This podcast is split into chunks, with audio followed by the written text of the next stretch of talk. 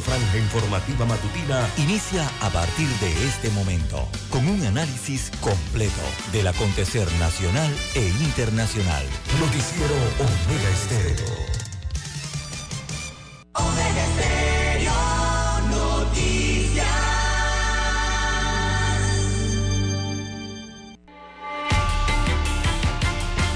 A continuación, los titulares, con los hechos que son noticias hoy.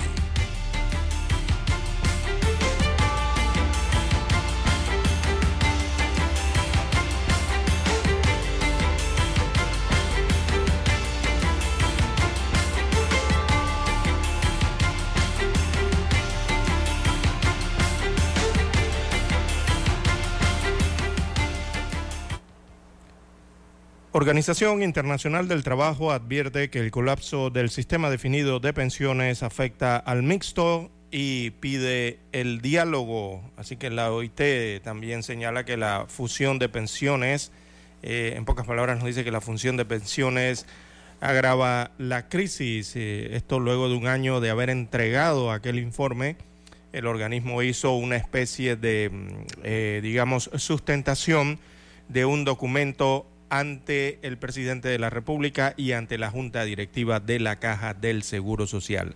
Esto un año después de haber entregado ese documento eh, solicitado por la República de Panamá. Bien, eh, amigos oyentes, el Ministerio de Seguridad introduce modificaciones al proyecto de extinción de dominio. También empresarios y trabajadores vuelven a la mesa eh, para acordar el salario mínimo. Se va a instalar esta mesa tripartita. El MINSA pide 13 millones de dólares anuales eh, para contratar residentes, médicos residentes en este caso. También tenemos que hay cuatro ofertas para rehabilitar carretera panamericana. Eh, esto sería a través de asociaciones público-privadas. Eh, hay tensión en la frontera con Costa Rica por el tema migratorio.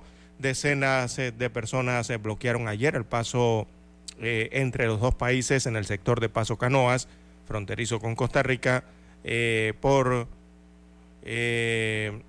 una protesta. señalan para exigir entonces a las autoridades, sobre todo a las costarricenses, eh, mejor control del flujo eh, de migrantes. Hay reclamos por todos lados eh, del daño que hacen entonces en el suelo tico allá los migrantes que transitan por esta área. también para hoy, amigos oyentes, tenemos que Panamá pide oficialmente a Estados Unidos eh, de América la revisión del TLC. Eh, pero eh, sería así de los Estados Unidos. En, bueno, no sería TLC, sería, sería TPC.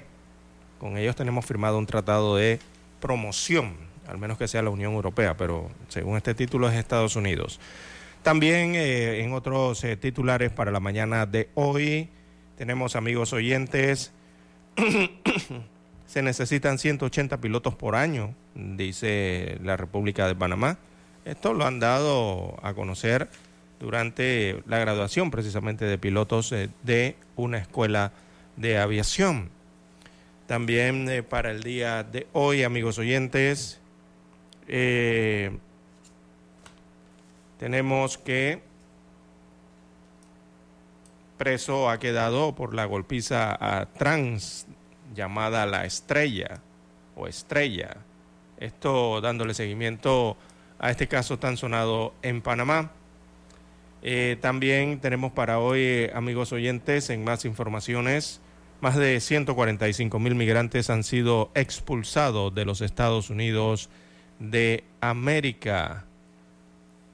En otros títulos, eh, para la mañana de hoy, eh, sigue la ola de violencia en Panamá, lastimosamente. Eh, su marido la atacó a machetazos y vive de milagro. También eh, en otra situación, bueno, un ciudadano murió producto de una descarga eléctrica un joven de 21 años de edad, esto en la comarca Nave Buglé. También los Martinelli Linares reviven el clamor eh, para retirar a Panamá del Parlacén eh, luego de su juramentación y estando pendientes entonces cercanos ya casos en el órgano judicial panameños que debían atender, sobre todo el que arranca este lunes 22 y otro que inicia a mediados de septiembre. Así que esto eh, obligará entonces al Ministerio Público a enviar los casos a la Corte Suprema de Justicia. Esto significará retrasos eh, en estas audiencias. También a nivel internacional, amigos oyentes, eh, para la mañana de hoy tenemos, reportan tiroteo durante cierre de campaña de candidato en Ecuador. No hubo víctimas, pero sí se reportó el hecho. También tenemos, amigos oyentes, eh, Rusia repele ataques de Ucrania y destruye drones en Moscú y en el Mar Negro. En Perú eh, dice que recibirá radares de Estados Unidos de América para interdicción aérea contra el narcotráfico. Así que este plan estará desarrollándose en tierras sudamericanas. Bueno, el candidato sorpresa eh, allá en Argentina, algunos lo llaman el loco, eh, Milei afirma que eh, quiere eliminar el Mercosur y romper relaciones con China. Dice Milei que no hace pactos con comunistas. También en otros títulos para la mañana de hoy, bueno, eh, se registró el día de ayer un fuerte sismo de 6.1 grados en eh, Bogotá, sacudido Bogotá, aparte de Bogotá, este sismo en Colombia y otras ciudades eh, del hermano país. Eh, muchas edificaciones han quedado con las secuelas de este sismo, se han rajado, otras incluso han caído y muchos edificios presentan daños allá en Colombia. Amigos oyentes, estas y otras informaciones durante las dos horas del noticiero Omega Estéreo. Estos fueron nuestros titulares de hoy. En breve regresamos.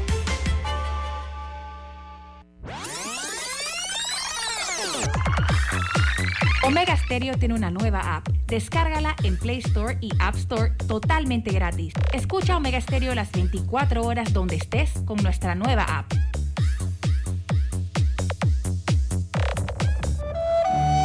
para los que están enamorados. Hoy corté una flor. Y llovía, llovía. Esperando a mi amor. Para los despechados. Se deja de querer, pero no se olvida. Para los que han dejado. Tú con él. Para aquellos que se aman eternamente.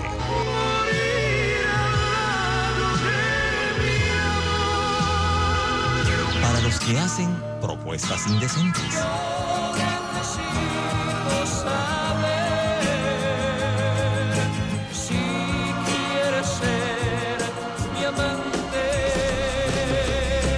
Clásicos. Clásicos. Del sábado. Del sábado. Clásicos del sábado. Todos los sábados por Omega Estéreo 107.3, la radio. Sin fronteras.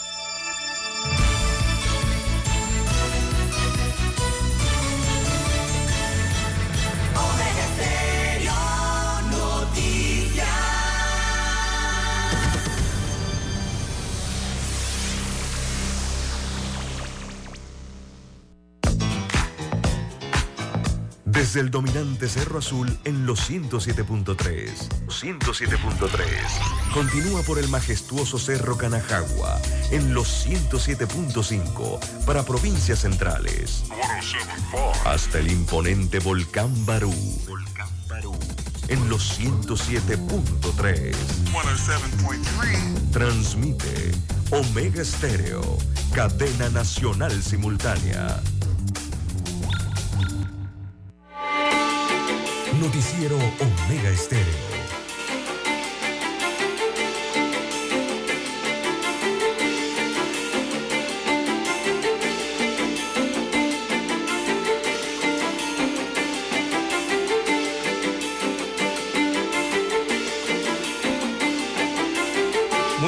Amigos oyentes que nos escuchan a nivel nacional a través de todas las frecuencias eh, de Omega Estéreo Panamá. Sean todos bienvenidos a esta nueva emisión, emisión informativa.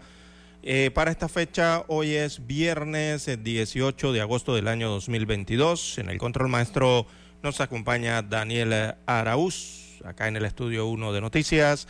Este es su servidor César Lara para llevarle adelante estas dos horas informativas con las noticias locales, internacionales, sus respectivos análisis y comentarios, eh, dándole las gracias al Todopoderoso por permitirnos otro día más, sí, ver la intensidad luminosa que ya se asoma por el horizonte panameño. Recordemos que el sol sale para todos, sí, sí, sí, sale, a pesar de que esté a veces algo nublado esa intensidad luminosa le llega a usted, amigo oyente, así que agradecer al Todopoderoso por permitirnos esta mañana más. Y esperando que todos hayan tenido un sueño reparador, se apresten entonces a las actividades de este último día hábil en la semana, ¿no?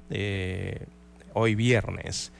Bien, en el control maestro Daniel Araúz, como ya les comentaba, eh, agradeciendo entonces la sintonía de todos ustedes en las provincias, en las comarcas del área marítima de Panamá. Dos frecuencias cubren el territorio nacional. También estamos en el canal 856 de Tigo, televisión pagada por cable a nivel nacional. Omega Estéreo llega a su televisor. En las plataformas en Tuning Radio, allí nos sintonizan. También en omegaestereo.com, la cobertura es a nivel mundial. Eh, y estamos a través de la aplicación de Omega Estéreo eh, si usted no la tiene, la puede descargar todavía para su dispositivo móvil y su celular a través de los sistemas Android y iOS. Allí llegamos con nuestra señal a su celular, a su dispositivo móvil. Buenos días a todos.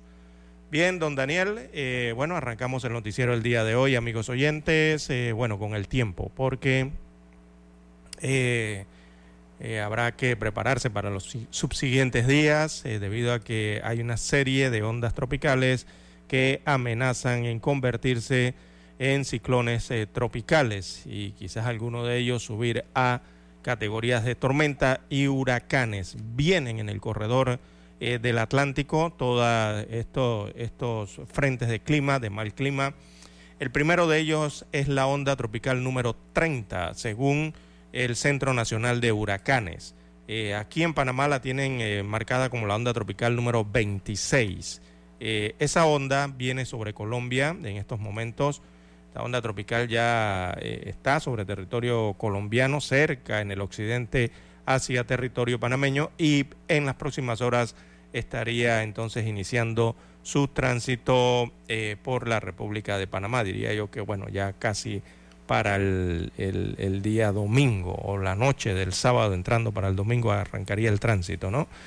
Eh, así que para las siguientes horas se espera el ingreso de esta onda tropical, utilicemos el número de Panamá, la número 26, eh, y eh, según el Instituto de Hidrometeorología de Panamá, de meteorología y hidrología, perdón, hidrología, sigo diciéndole hidrometeorología.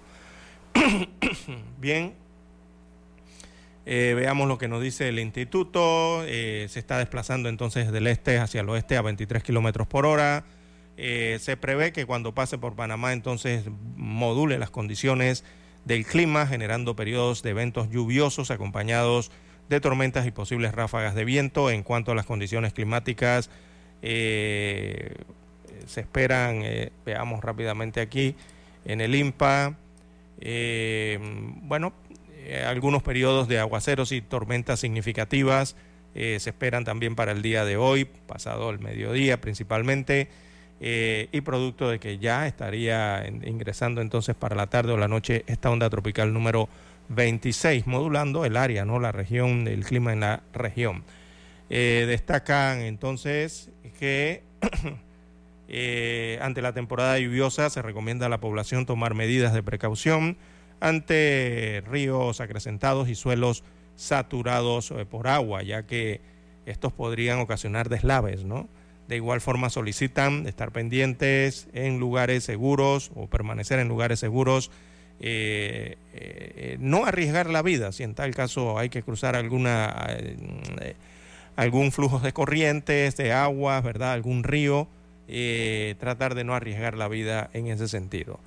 Eso como advertencia entonces ante el paso de esta onda tropical número 26 que estaría arribando el día de hoy, ya, se- ya en- adentrado el día o la madrugada de este sábado. Así que esa es la que están marcando para el día eh, de hoy lo- los pronósticos.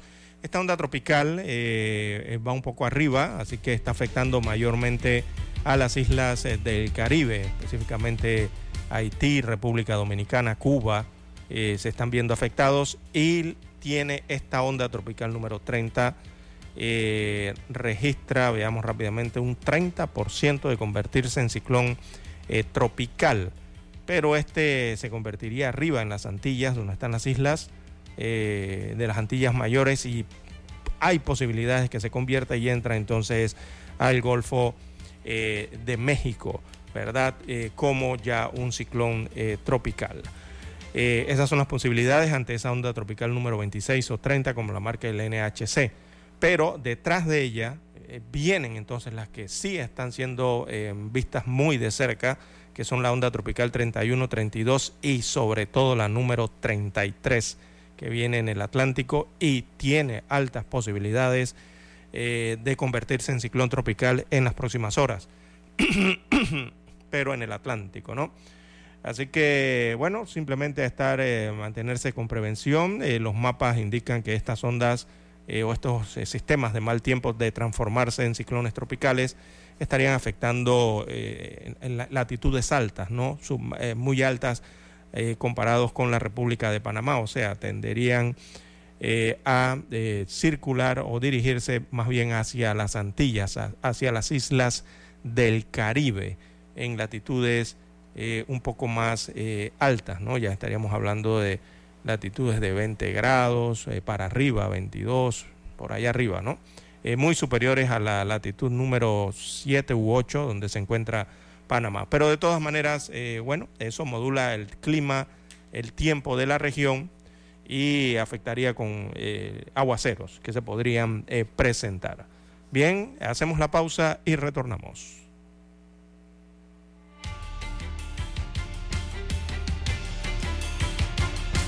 Para anunciarse en Omega Estéreo, marque el 269-2237. Con mucho gusto le brindaremos una atención profesional y personalizada. Su publicidad en Omega Estéreo.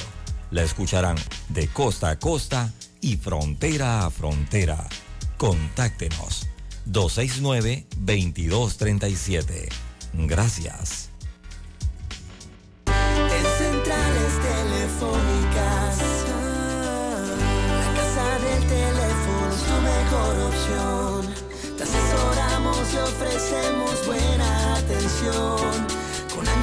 Experiencia, trabajando para ti.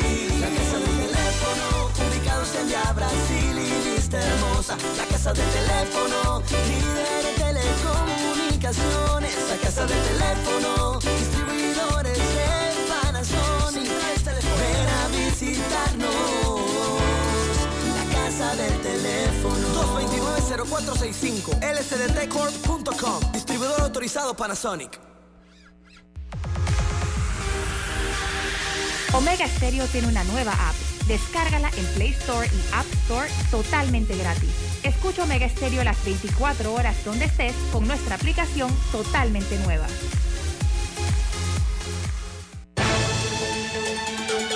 La información y el análisis en perspectiva. De lunes a viernes, de 7.30 a 8.30 de la mañana. Con Guillermo Antonio Adames, Rubén Darío Murgas y Camila Adames Arias. En perspectiva.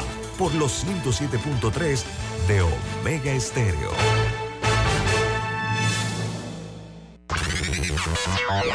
Desde el dominante Cerro Azul, Omega Estéreo cubre las provincias de Panamá, Colón, Darién, Panamá Oeste y las playas en los 107.3. Continúa desde el majestuoso Cerro Canajagua en los 107.5, cubriendo todas las provincias centrales hasta el imponente volcán Barú en los 107.3 para las provincias de Chiriquí, Bocas del Toro y Veraguas.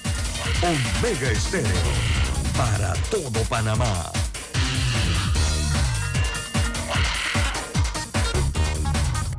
Noticiero Omega Estéreo.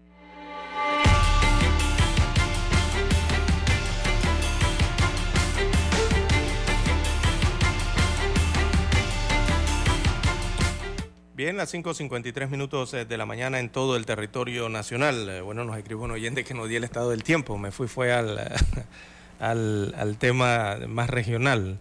Eh, bueno, específicamente en Panamá, gracias por, la, eh, por recordarnos, específicamente en Panamá, bueno, para la vertiente del Caribe habrá fuertes tormentas, aguaceros y tormentas en el área, sobre todo marítimas. Esas tormentas ingresarán eh, por la provincia de, eh, estarán afectando eh, Bocas del Toro y también la comarca Gunayala específicamente. eh, también la provincia de Colón, parte de esos aguaceros intensos en el mar ingresarán a tierra. Predominará entonces por la mañana, habrá algo de cielo nublado en el Caribe. Lluvias serán variadas, ¿no? Con algunas descargas eléctricas. Por la tarde en el Caribe vendrán entonces más aguaceros y tormentas eh, desde Bocas del Toro, eh, la costa abajo de Colón. eh, estarán experimentando estos fuertes aguaceros. Para el Pacífico, amigo oyente, em, bueno, se presentarán también fuertes tormentas, se presentarán en las áreas marítimas, sobre todo, adentradas al mar, al océano Pacífico en este caso. Esto significa que va a llover eh, eh, intenso eh, en los archipiélagos, también parte de la provincia de Darién, la comarca en Verá, verá estas lluvias bastante intensas, y parte de la provincia de Panamá, en el este de la provincia de Panamá, podrían darse algunas lluvias con tormentas. Bueno, el resto del día, la mañana, para provincias centrales estaría bastante disperso, algún par de chaparrones por allí, en, Coclé hasta Panamá, mejoran las condiciones del tiempo eh, para la tarde ya en la provincia de Darién con marca en Verá. Eh, pero mm, bueno, habría ocurrencias de tormentas, eh, veamos, precisamente en Coclé para la tarde, en Veraguas, Chiriquí y Darién, esto ya para horas de la tarde en la vertiente del Pacífico y por la noche eh, se mantendrán algunas tormentas eh, y el cielo cubierto, posiblemente habrán algunos chaparrones aislados en horas eh, de la noche sobre las áreas marítimas, también Chiriquí y el sur de Veraguas. Así que así estará el estado del tiempo. Bueno, cuando se espera el ingreso de esta onda tropical número 26 eh, a la República de Panamá, el tránsito de ella, ¿no? Por la República de Panamá. Está afectando mayormente el Caribe, eh, intensamente, ¿no? Las islas. Realmente allá es donde está haciendo esta mayor afectación la onda tropical número 26. Bien, las 5.56 minutos eh, de la mañana en todo el territorio nacional. En más informaciones eh, para la mañana de hoy, amigos oyentes, bueno, tensión en la frontera tico-panameña, pero específicamente por parte eh, de la población eh, tica en este caso. Eh, allá se generó un movimiento comunitario en el occidente de, la, de Panamá, allá en el área fronteriza, pero ese con movimiento comunitario no es de los panameños. No es que los panameños están protestando, no. Como están en el borde, en el límite, los del otro lado son los costarricenses los que tienen este movimiento comunitario eh, y están protestándole a su gobierno, el gobierno costarricense. Y ellos bloquearon eh, temporalmente el día de ayer la frontera entre, eh, hay que decirlo al revés porque son ticos, o sea, sería entre Costa Rica y Panamá. Un paso, recordemos, importante de carga centroamericana y de transporte y también de, movimiento de personas hacia y desde América Central. Y bueno, esto representa eh, otra muestra de la tensión, de la presión eh, que se vive en el lugar por el crecimiento del flujo eh, de migrantes. Y, y no va a bajar ese flujo, lastimosamente. Los reportes que llegan desde Sudamérica, Ecuador, la parte que tiene que ver con Colombia, es que lastimosamente van a aumentar eh, ese flujo. Ahora mismo en Colombia hay una gran cantidad de migrantes, eh, ha aumentado la cantidad de migrantes que han llegado a esas regiones colombianas para ingresar a la selva del Darién. Eh, allá en Colombia hay ingentes esfuerzos para tratar de hacer cambiar de parecer a, a estos migrantes, pero ellos están en la región cercana ya, llegando a la frontera con Colombia y Panamá para ingresar por esas trochas, ¿no? O hacer la travesía, algunos pagada, eh, eh, hacia la República de Panamá. Y evidentemente todo ese flujo irá a parar allá, a la gran mayoría irá a parar entonces a la frontera eh, de Paso Canoas, allá entre Panamá y Costa Rica. esto se registró el día de ayer, los costarricenses de su lado están descontentos, hay un reclamo del lado tico pero evidentemente esto afecta a Panamá. Y el reclamo del lado tico es que, bueno, eh, las mismas afectaciones ¿no? que lastimosamente produce el flujo migratorio en, los países, eh, que eh, son algún tipo de daños que dejan, basura, desechos, otros comienzan a desarrollar economía de forma ilegal, en este caso se ponen a trabajar sin permisos eh, afectando la economía a su paso. En esta es la queja principal allá del lado costarricense, debido a que los eh, migrantes se han dedicado a la venta de, de, productos o a dar algún otro tipo de servicio y esto está afectando entonces la economía eh, local de los costarricenses en esas regiones, además del tema que señalan de inseguridad que se está generando en el área. Así que no simplemente Panamá eh, sufre de los embates, eh, de esta situación de los migrantes, allá también del lado eh, tico se están quejando por esta situación. Las seis en punto de la mañana en todo el territorio nacional. Hacemos la pausa, escuchemos el himno nacional.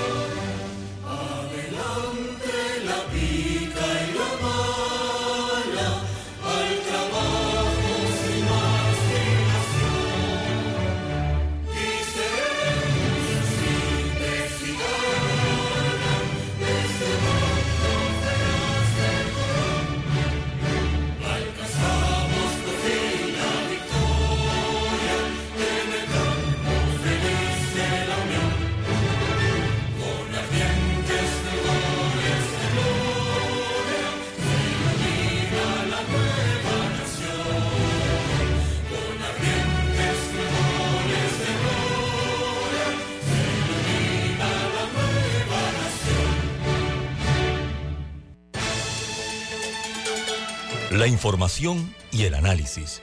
En perspectiva. De lunes a viernes, de 7.30 a 8.30 de la mañana. Con Guillermo Antonio Adames, Rubén Darío Murgas y Camila Adames Arias. En perspectiva. Por los 107.3 de Omega Estéreo. Noticiero Omega Estéreo.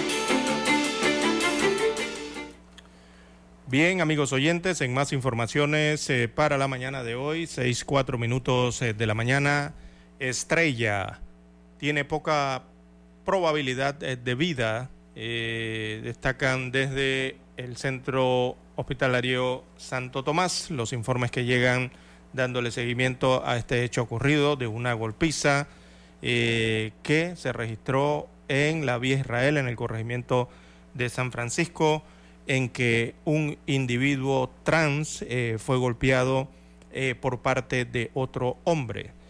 Así que destaca la información que eh, David Gómez Luna, de 35 años de edad, este es el agresor, le imputaron cargos por delito contra la vida y la integridad personal en la modalidad de homicidio doloso agravado en grado de tentativa en perjuicio de Juan José Rodríguez Pinzón, conocido como Estrella. Este es una persona trans, un individuo trans, ¿no? Eh, que se debate entre la vida y la muerte en cuidados intensivos del Hospital Santo Tomás. Esto luego de una salvaje golpiza eh, que le fue propinada y que quedó grabada entonces en video que se hicieron virales en las redes sociales. Así que la audiencia eh, para el ciudadano de 35 años, David Gómez Luna, este es el agresor, repito, la audiencia se llevó a cabo la tarde del día de ayer en la sala número 6 del sistema penal acusatorio de Plaza Ágora, este es el SPA, en donde el juez de garantías Raúl Leonel Urriola Caballero ordenó la detención provisional por seis meses a David eh, Gómez Luna hasta que culmine con las investigaciones en el Ministerio Público. El juez Urriola Caballero manifestó que la medida cautelar personal impuesta era necesaria y proporcional a la, naturaleza del hecho, aunado a los riesgos procesales eh, de peligro de fuga, peligro de afectar medios de prueba, peligro para la comunidad y peligro para las víctimas, eh, según lo que surgió del el SPA. Se conoció también que las autoridades extrajeron datos del celular de este ciudadano David, eh, que servirán en las investigaciones. Eh, por orden del juez, a su salida de la audiencia, lo trasladaron al Instituto de Medicina Legal y Ciencias Forenses para la extracción de fluido corporal. Eh, esto es semen, van a, ¿verdad? a extraer para hacer pruebas. Eh, durante el acto de audiencia eh, se conoció que Estrella, Estrella es la otra persona trans, es la otra persona, no el trans, el individuo trans. Se conoció que, que esta persona que se encuentra en el Hospital eh, Santo Tomás en estado eh, delicado, eh, perdió el 90% de su dentadura, producto de los golpes recibidos. El 90% de la dentadura. Eso tiene que haber sido un golpe, alguna de esas patadas, ¿no? que le dio seguramente en la región de la boca. El 90% de la dentadura la perdió eh, en, este, en esta golpiza que recibió, eh, que tienen entonces un deterioro, según el informe, tiene un deterioro neurológico. Eh, también destaca el informe que sus pulmones y riñones no están funcionando, por lo que los médicos eh, lo tienen entubado y eh, sedado en la unidad de cuidados intensivos del Hospital Santo Tomás. Así que Aura Pinzón, que es la madre de este individuo trans, denominado o, llamado estrella, indicó que los médicos le dan poca probabilidad de vida a su hijo de 27 años de edad, eh, que es oriundo de David, provincia de Chiriquí. Ella solo pidió justicia para eh, su hijo, destaca hoy en los últimos informes que se tienen en cuanto a este caso. Así que, eh, por una parte, el SPA hizo su actuación de investigación contra el agresor, eh, está detenido. Eh, las investigaciones van a demorar aproximadamente, le, dieron estas medidas por seis meses, mientras se desarrollen las investigaciones. Hay que esperar a ver qué ocurre con la, eh, víctima, ¿no? En este caso de esta golpiza. bueno, es lo que se ha avanzado en cuanto al seguimiento de este caso tan sonado en los últimos días en la República de Panamá. de este individuo trans eh, que fue golpeado en la vía Israel, en ese video, esos videos virales que muestran entonces a esta persona trans eh, recibiendo una paliza por parte de otro hombre en medio de la vía pública y a plena luz del día también. Eh, bueno, lastimosamente es el parte, parte del parte médico que se da, el cuadro médico que presenta entonces este ciudadano de 27 años de edad que se encuentra en la unidad de cuidados eh, intensivos. Él es de nombre, vamos a jugar el nombre en el archivo. Eh, él es de nombre Juan José Rodríguez Pinzón, conocido como Estrella. Esta persona trans, entonces que se debate entre la vida y la muerte en el Hospital Santo Tomás. Bien, las 6:10 eh, minutos eh, de la mañana en todo el territorio nacional. Eh, lamentable entonces la violencia que es inadmisible, eso que ocurrió realmente en este caso, violencia que ha indignado, un caso que ha indignado a la República de Panamá, a la población y ha generado entonces preocupación por los niveles de violencia que se están registrando en, nuestro país. Bien, las 6.11, 6.11 minutos de la mañana en todo el territorio nacional. En más informaciones eh, para la mañana de hoy, amigos oyentes, también eh, tenemos en las últimas notas, eh, bueno, han recuperado el cuerpo de una persona en un río estaba siendo eh, devorado ya por animales eh, del, río, en este caso los conocidos babillos, ¿verdad? Estos reptiles en el río. Así que se ha logrado dar entonces eh, con este cuerpo en medio de lagartos en el sector de Miraflores, Así que entre la tarde de ayer eh, fue ubicada entonces en el sector de Miraflores el segundo cuerpo arrastrado por las fuertes eh, corrientes eh, del pasado 11 de julio en el sector de Cerro Patacón. Según testigos, ese día vieron dos cadáveres flotando en un río y luego desaparecieron. Posteriormente uno de los dos cuerpos fue ubicado y ayer fue rescatado el otro cuerpo en medio de eh, lagartos, allí en el área de Miraflores. Eh, las autoridades eh, iniciarán entonces las investigaciones para determinar las causas reales del fallecimiento de estas personas, si murieron ahogadas o se trató de algún homicidio. Así que, bueno, han recuperado finalmente los dos cuerpos. el otro lo han recuperado en el área de Miraflores allí donde está el lago de Miraflores, sí, don Daniel, donde está el lago de Miraflores. Peligrosa esa área allí, mucha gente que se pone a pescar. Eh, pero bueno. Bien, las 6.13, 6.13 minutos de la mañana en todo el territorio nacional. Hacemos la pausa y retornamos con más información local.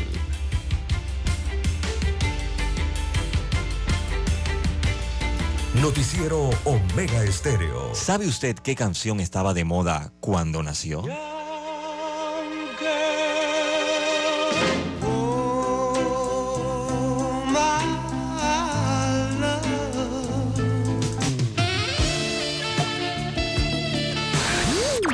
Cuando el hombre llegó a la luna, ¿cuál era el tema que estaba sonando en la radio?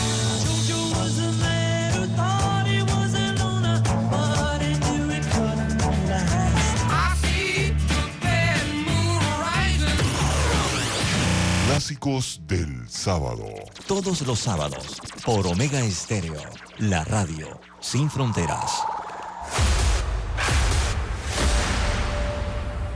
Desde los estudios de Omega Estéreo, establecemos contacto vía satélite con la voz de América. Desde Washington, presentamos el reportaje internacional.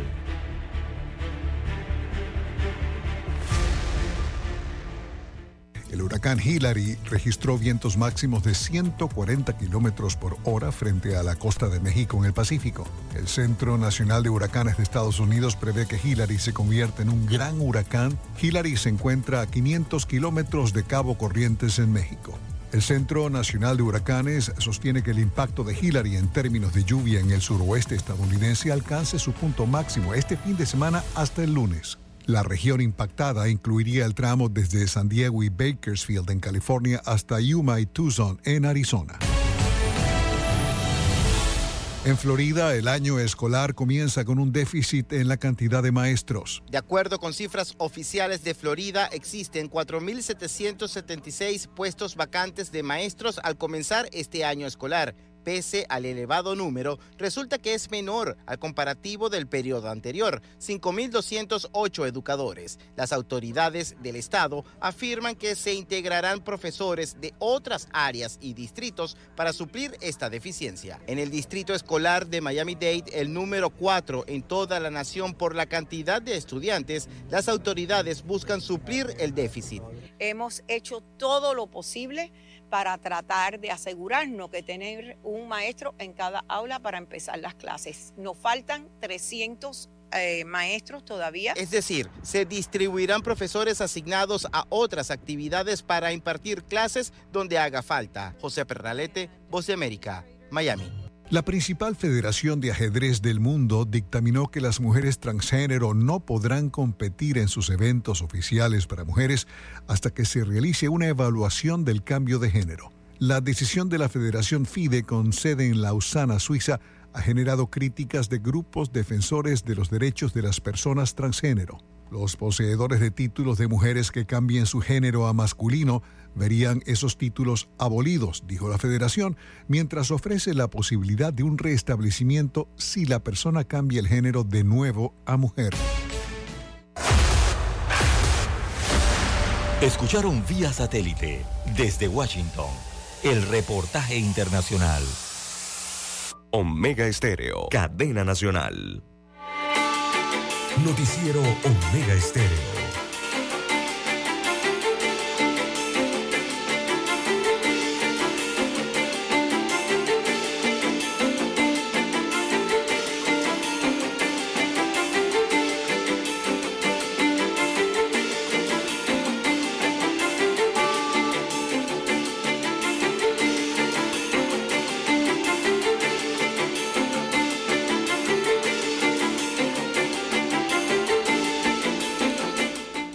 Amigos oyentes, las 6 y 17 minutos de la mañana en todo el territorio nacional.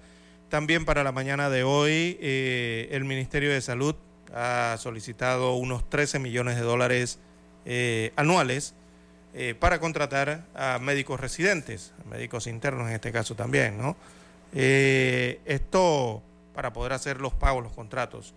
Así que la falta de presupuesto está frenando eh, destaca el Ministerio de Salud, los nombramientos de los nuevos médicos. Eh, es siempre el- el punto central de, de todas las problemáticas Bueno, evidentemente tiene que ver con el dinero y el presupuesto, ¿no? Sobre todo en las instituciones, pero siempre señalan que no tienen el presupuesto. Eh, y no simplemente en el Ministerio de Salud, sino en la mayoría de las instituciones del judicial, de las instituciones del Ejecutivo, eh, eh, pero no ocurre así en las instituciones del Legislativo. Allá vemos ocurre otra situación. Eh, dentro del Ejecutivo, entonces uno se pregunta dónde están los recursos. En, en presupuestos de los más altos que ha tenido Panamá durante los últimos años. ¿Por qué no están los recursos? Si los recursos supuestamente están asignados para estas actividades, para estos servicios, ¿por qué no está el dinero? Eh, ¿O por qué no ha sido asignado? Bueno, para el próximo año Panamá presenta un presupuesto de más de 32 mil millones de dólares y eh, vemos todavía que las instituciones siguen clamando entonces por recursos anuales para tratar de, por lo menos aquí en el MINSA, eh, contratar a residentes. Eh, argumenta nuevamente la falta de presupuesto, dice que eso es lo que está frenando el nombramiento de los nuevos médicos.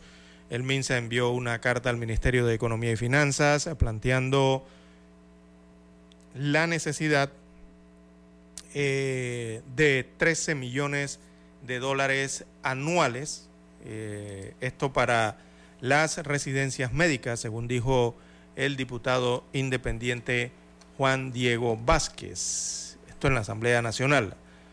Así que la razón, repetimos, la falta de presupuesto está frenando entonces eh, el nombramiento de estos nuevos eh, profesionales requeridos en los hospitales. Eh, la situación fue abordada entonces el pasado 16 de agosto en la Comisión de Presupuesto de la Asamblea Nacional cuando el ministro de Economía y Finanzas Héctor Alexander sustentó el presupuesto general del Estado para el próximo año, o sea, el de la vigencia 2024.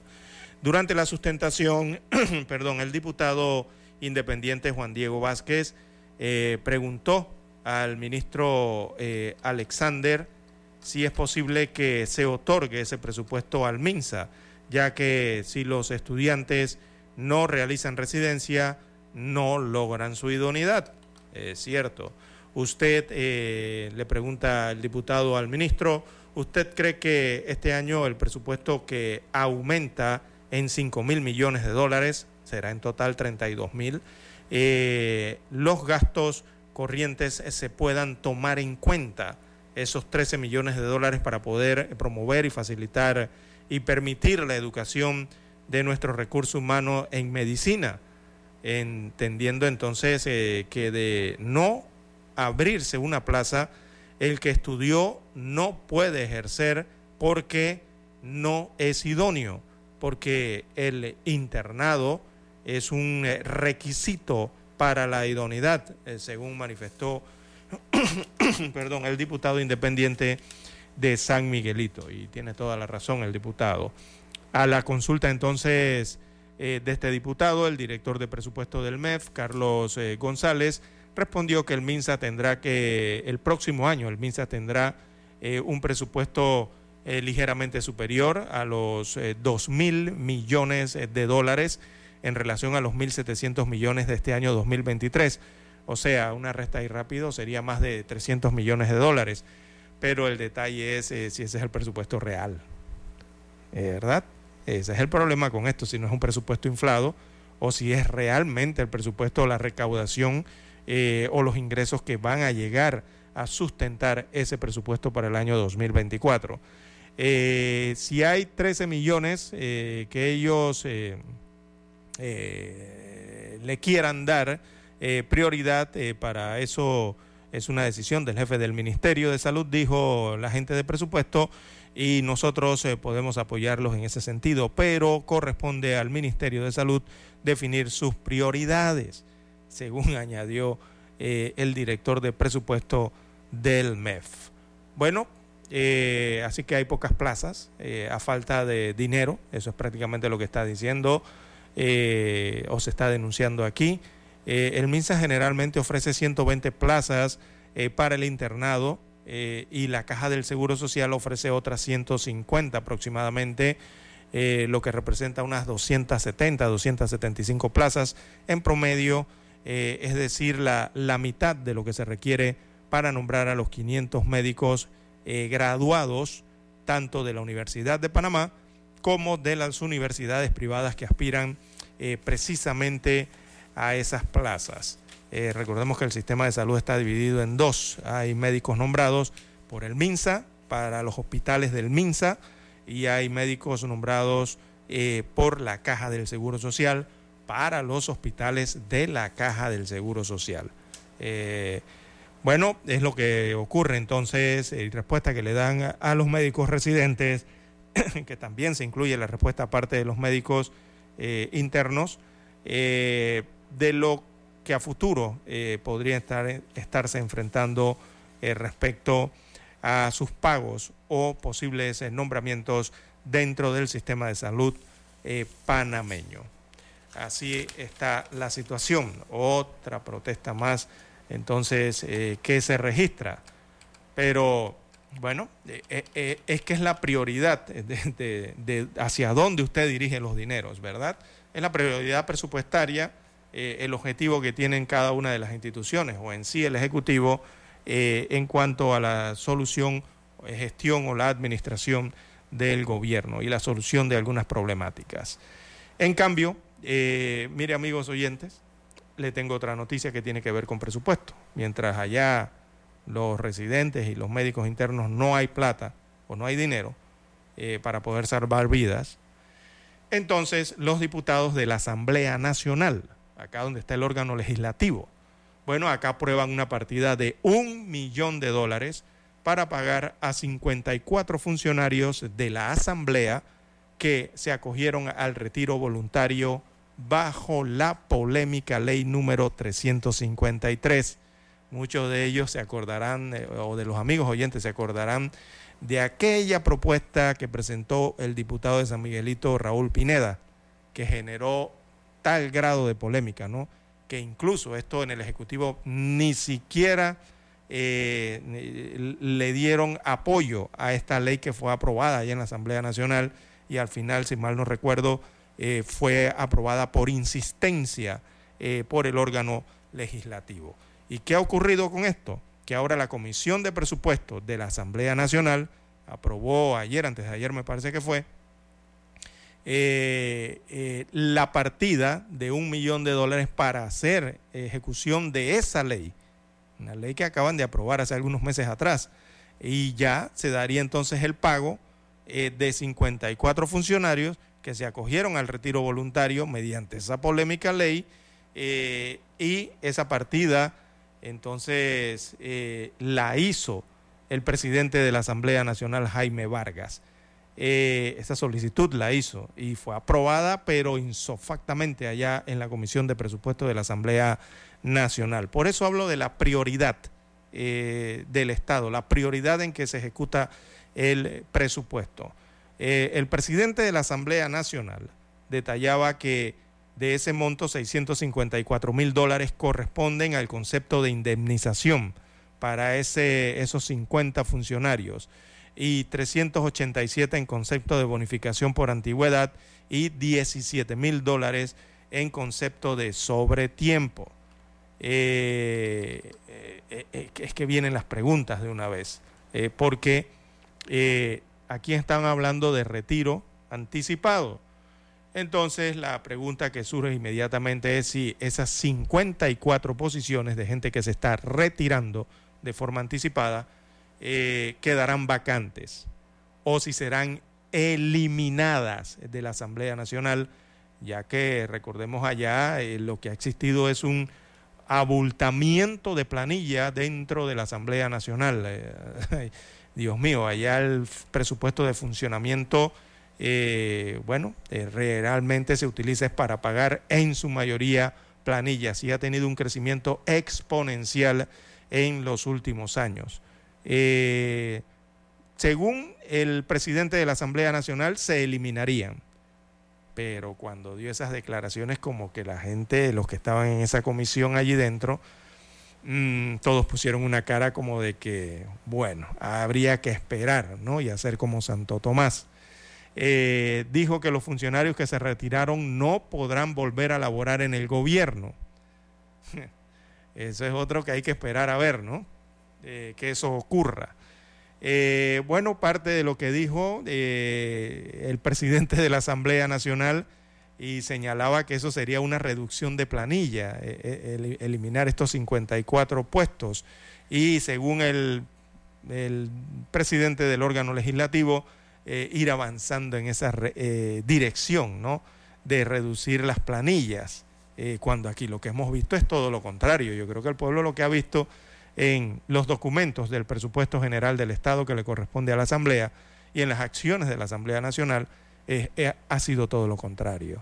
Eh, y es público y notorio cada vez que usted ve que pasan los meses y en el presupuesto de la Asamblea asignado el presupuesto real, creo que este año le correspondían unos ciento, ves que casualmente se lo habían aumentado, porque se lo han aumentado desde el 2019 para acá vienen aumentos tras aumentos al presupuesto original. Pero ¿qué le ocurre a ese presupuesto original después de haber sido aumentado año con año? Que dentro del mismo año, entonces, eh, trasladan partidas, eh, asignan partidas, aprueban partidas eh, millonarias para incrementar el presupuesto a lo largo del año. O sea que de este año tenían 135 millones, me parece que estaba por ahí el presupuesto aprobado el año pasado y ya va eh, al mes de mayo, ya llevaban 150 eh, millones de dólares. Eh, creo que para estos, estos días lograron aprobar nuevas partidas, o sea que esos 150 millones se van a seguir elevando.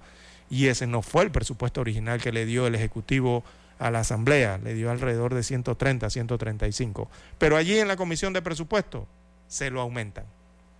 Y esto viene ocurriendo año tras año, que logran hasta duplicar el presupuesto original que les corresponde. ¿Y cómo lo logran duplicar? Allí en el seno de la Comisión de Presupuesto, eh, con los traslados de partida, eh, los aumentos de partida y todas estas asignaciones que se hacen de forma interna allí los propios diputados. Es tal que presupuestos que han debido de ser de 95 millones, de 107 millones asignados originalmente, han quedado en presupuestos al final, en el mes de diciembre, han utilizado entonces más de 200 millones de dólares en presupuesto para el año dentro de la Asamblea Nacional. Esto apunta de, repito, eh, nuevas asignaciones a lo largo de cada mes y regularmente la gente no se entera de esto porque no revisa las ejecuciones presupuestarias. Digo, evidentemente no están en el diario en eso, ¿no? De revisar la parte de las ejecuciones presupuestarias de las instituciones, pero lastimosamente ocurre de esa forma. Así que, ¿para qué utilizan esos millones en que se aumentan? Evidentemente en el aumento de planillas, esto no lo invierten, no hacen inversiones de, que tengan que ver con nuevos edificios ni algún otro tipo de situaciones, se consume todo esto realmente en el pago de planillas, en el pago de eh, nuevos funcionarios. Eh, eso ocurre en la Asamblea Nacional de Diputados, entonces allí es donde se ve la prioridad, la prioridad del uso de los recursos de todos los panameños. Eh, bueno, esto ha ocurrido con ese polémico proyecto de ley que fue aprobado, fue el pedido por el Ejecutivo que se revisara mejor eh, lo rechazó, se lo envió a la Asamblea nuevamente y la Asamblea, eh, por insistencia, aprobó ese proyecto de ley. Y esa ley, ahora la Asamblea la está ejecutando. Y miren de qué forma. Bien, eh, las 6.30 minutos de la mañana, hacemos la pausa, escuchamos el periódico.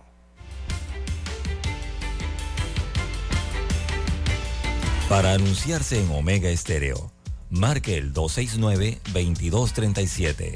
Con mucho gusto le brindaremos una atención profesional y personalizada. Su publicidad en Omega Estéreo. La escucharán de costa a costa y frontera a frontera. Contáctenos 269-2237. Gracias. La información y el análisis en perspectiva. De lunes a viernes, de 7.30 a 8.30 de la mañana.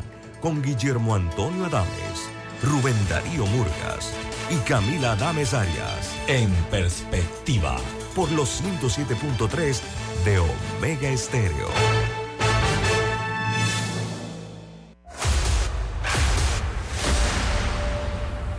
Desde los estudios de Omega Estéreo, establecemos contacto vía satélite con la voz de América.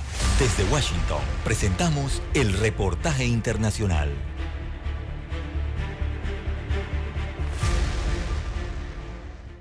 La batalla contra la inflación continúa en Estados Unidos y son varios los funcionarios de la Reserva Federal que todavía defienden la intención de seguir elevando los intereses de referencia a fin de alcanzar la meta propuesta por las autoridades monetarias de llevar la inflación al 2%. No obstante, otro grupo de especialistas critican esta medida al considerar que podrían provocar una fuerte recesión en los próximos meses. En el Comité Federal de Mercado Abierto, los participantes acordaron por unanimidad elevar la tasa de interés de referencia al 5,5%. Sin embargo, las voces de advertencia sobre los efectos del continuo endurecimiento monetario parecieron desempeñar un papel más destacado en el debate. Una situación que a juicio de algunos especialistas indica la polarización que podría haber al interior de la Reserva Federal, que es el equivalente al Banco Central, una desaceleración económica empeoraría la ya crítica situación de los consumidores estadounidenses que han visto cómo durante los últimos meses la gestión de comprar un inmueble, carro o pagar tarjetas de crédito ha sido mucho más costoso. Recientemente, el presidente Joe Biden hizo referencia a la situación económica del país, resaltando los históricos niveles bajos de desempleo y ponderó su agenda económica, también conocida como Bidenomics, al considerar que estaría en el camino indicado para alejar el fantasma de la recesión. La inflación se ha desacelerado mes a mes en los últimos 12 meses sobre una base anual. ¿Cuántas veces leíste noticias diciendo que se avecina una recesión? Incluso en Wall Street hoy dijeron que esto no pasaría. Estamos en el punto más bajo de inflación en más de dos años. Estados Unidos tiene la tasa de inflación más baja de todos los países importantes. La idea del gobierno estadounidense para los próximos meses es la de generar lo que ellos han llamado un aterrizaje suave de la economía, con aumentos de empleo y crecimiento económico continuos y cierta fe en que la inflación seguirá disminuyendo. Héctor Contreras, Voz de América, Washington. Escucharon vía satélite desde Washington el reportaje internacional.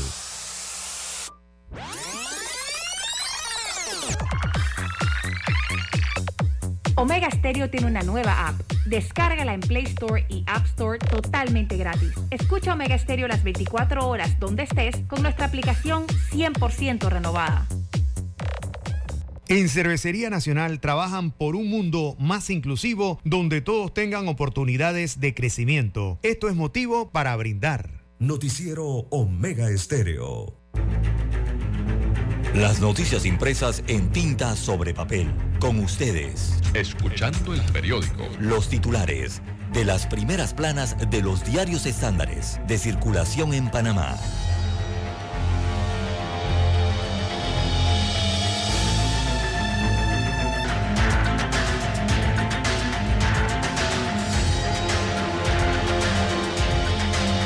Bien, amigos oyentes, el diario La Estrella de Panamá, la decana de la prensa nacional, le titula para este viernes 18 de agosto del 2023, Organización Internacional de, de Trabajo, la OIT, advierte que el colapso del sistema definido de pensiones afecta al mixto y pide el diálogo. Así que la OIT advirtió en su estudio actuarial del sistema de pensiones de la Caja del Seguro Social que un colapso del esquema de beneficio definido tiene efecto directo en el modelo mixto y pide el diálogo entre trabajadores, empresarios y el gobierno. Bueno, y no simplemente en el sistema mixto, en la economía nacional. No hay entidad, o ente o sector en este caso institucional, eh, que tenga más, maneje más recursos y maneje mayor presupuesto que el de la Caja del Seguro Social. Esto afecta directamente a la economía si llegase a ocurrir. Eh, bien, eh, amigos oyentes, lo que dice el diario La Estrella de Panamá en su principal titular, y le agrego yo, es una verdadera lástima, ¿no? La decisión que ha tomado la administración Cortizo de no hacerle frente al problema de la caja del Seguro Social. Eh, este informe lo entregó la OIT el año pasado. Hace más de 10 meses fue entregado este informe. Y hasta ahora. Es que el Ejecutivo lo está viendo y hasta ahora, casi un año después, es que la Junta Directiva de la Caja del Seguro Social lo está tratando. Un informe que fue presentado detallado por la OIT a la República de Panamá. Recordemos que Panamá se lo solicitó, que hicieran un análisis del problema de la Caja del Seguro Social. La OIT lo hizo a nivel internacional, eh, regresó, les entregó el informe detallado con recomendaciones y conclusiones y es hasta el día de hoy, casi un año después, eh, en que están tratando esta temática. Imagínese usted cómo están eh, las decisiones que hay que tomar para la caja del Seguro Social. Esto simplemente es, es tamaña irresponsabilidad por parte de los funcionarios que tienen que ver con este tema. Desde el Ejecutivo, principalmente el presidente de la República, seguido por el director general de la Caja del Seguro Social. Fracaso total en este tema durante estos cinco años. Bien, en más títulos eh, del diario La Estrella de Panamá para hoy, Cortizo reiteró a Estados Unidos de América la necesidad de negociar el TLC. Bueno, productos sensitivos eh, es lo que se habló al respecto. Eh, yo creo que no es TLC, es TPC. Creo que hay un error aquí por parte del diario La Prensa. perdón, La Estrella. el presidente de la República, Laurentino Cortizo Cohen, dijo que realizó a los Estados Unidos de América la solicitud de, Panamá eh, se las ha reiterado de revisar los eh, cinco productos sensitivos amparados en el Tratado de Libre Comercio. La petición que hizo durante la visita de la secretaria de Comercio eh, estadounidense, esta petición se hizo durante su visita, la secretaria Gina Raimondo fue la que visitó recientemente Panamá. Así que allí se hizo la solicitud, me parece a mí que del Tratado de Promoción Comercial. Eh, en economía del diario La Estrella de Panamá, empresarios y trabajadores vuelven a la mesa para acordar el salario mínimo. Así es, tripartita. También en voto 2024, el costo de recolectar firmas para la presidencia. Hay un reportaje amplio en la página 4A de La Estrella de Panamá. Dice que el costo de la recolección de firmas de los tres candidatos a la presidencia de la República por la libre postulación suma 731 mil dólares, aunque la cifra también incluye las donaciones en especie que en el caso de Maribel Gordón eh, es superior a las donaciones en efectivo. Destacan entonces las tablas, ¿verdad?, de forma transparente de cada uno de los tres aspirantes, Melitón Arrocha, Maribel Gordón y Zulay Rodríguez. También para hoy el diario La Estrella de Panamá titula en Café La Estrella, Jorge Galán habla de su obra literaria La Ruta de las Abejas y de su país, El Salvador. Eh, reportaje interesante entonces en la página 3B. También tenemos en ACIT eh, hongos, un análisis científico de sus ventajas y propiedades en la 4B. También destaca hoy el diario La Estrella de Panamá, una defensa al pueblo indígena Bribri. Bueno, eso está en portada del diario La Estrella de Panamá. En esa sección, el geógrafo Jonathan González junto con el antropólogo Kevin Sánchez Saavedra escribieron el libro El pueblo Bribri en Panamá, estudio sobre ocupación ancestral y lugares sagrados. Eh, este libro es una investigación sobre el pueblo indígena ubicado en Bocas del Toro. González habla de esta etnia eh, que forma parte de, las, eh, de los siete grupos indígenas del país. esto está en la página 2A del diario La Prensa. Veamos la amplia fotografía que presenta el rotativo en su portada para hoy. Muestra la gráfica, la tensión que se vivió en la frontera de Costa Rica y Panamá específicamente. hay un movimiento comunitario costarricense que bloqueó temporalmente el día de ayer la frontera entre Costa Rica y Panamá, un paso importante de carga y de personas hacia Centroamérica. Eh, en otra muestra, esta es otra muestra entonces de la tensión que se vive en el lugar por el creciente flujo de migrantes que llegan desde Panamá y llegan a suelo costarricense para atravesarlos rumbo hacia México y la frontera con los Estados Unidos de América. Así que esta protesta se registró del lado costarricense. Son los costarricenses los que se están quejando en este caso, pero allí en el borde limítrofe. Bien, eh, son los títulos que presenta en portada para hoy el diario La Estrella de Panamá. Desde el dominante Cerro Azul, Omega Estéreo cubre las provincias de Panamá, Colón, Darién, Panamá Oeste y las playas en los 107.3. Continúa desde el majestuoso Cerro Canajagua en los 107.5, cubriendo todas las provincias centrales hasta el imponente volcán Barú en los 107.3 para las provincias de Chiriquí, Bocas del Toro y Veraguas. Omega Estéreo para todo Panamá.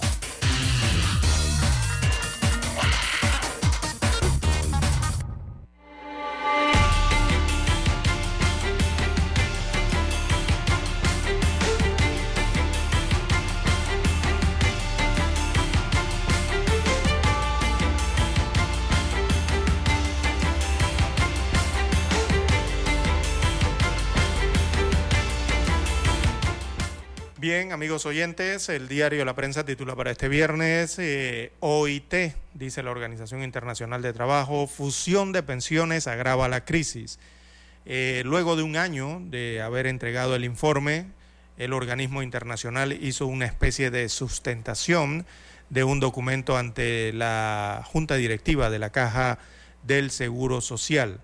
Eh, destaca el informe de Yolanda Sandoval del diario La Prensa, redacta que la Junta Directiva de la Caja del Seguro Social recibió ayer jueves a los representantes de la Organización Internacional del Trabajo OIT, quienes advirtieron de las consecuencias de fusionar los dos programas públicos de pensiones, lo que crearía un colchón hasta el año 2028 para hacerle frente al pago a los jubilados, pero esto solo sería una salida temporal para después experimentar un incremento en el déficit que arrastraría a los cotizantes del sistema mixto y a los del subsistema eh, definido, destacan los especialistas eh, de la OIT. Y amigo oyente, hago un comentario aquí nuevamente. Eh, yo realmente siento tristeza como ciudadano de este país y también como profesional del periodismo de este país, cuando yo leo estas informaciones, un año después, no le han prestado atención a nada de esto. Y lo más triste es que han tenido que la OIT venirle a decir a los panameños, aquí a la Junta Directiva de la Caja del Seguro Social, eh, lo que ya ellos saben, porque ellos lo saben. ¿Y por qué lo saben?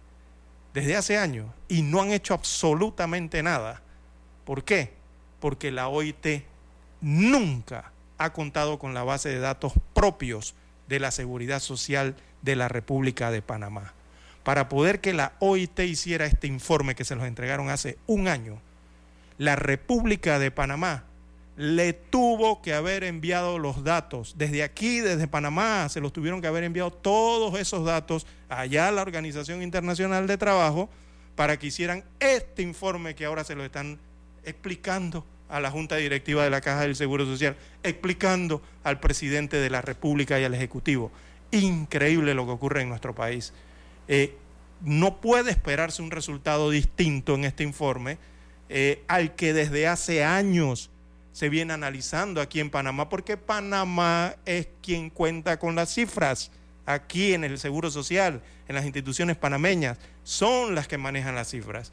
Entonces, eh, yo no entiendo realmente lo que está pasando con la administración gubernamental y específicamente con la administración de la caja del Seguro Social para enfrentar estos problemas que ya vienen desde hace años y que saben se les viene encima una problemática y no actúan.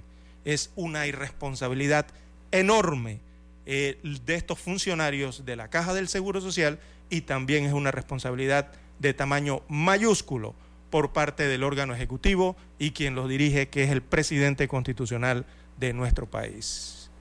En más títulos eh, del diario La Prensa para la mañana de hoy, Ministerio de Seguridad introduce modificaciones al proyecto de extinción de dominio.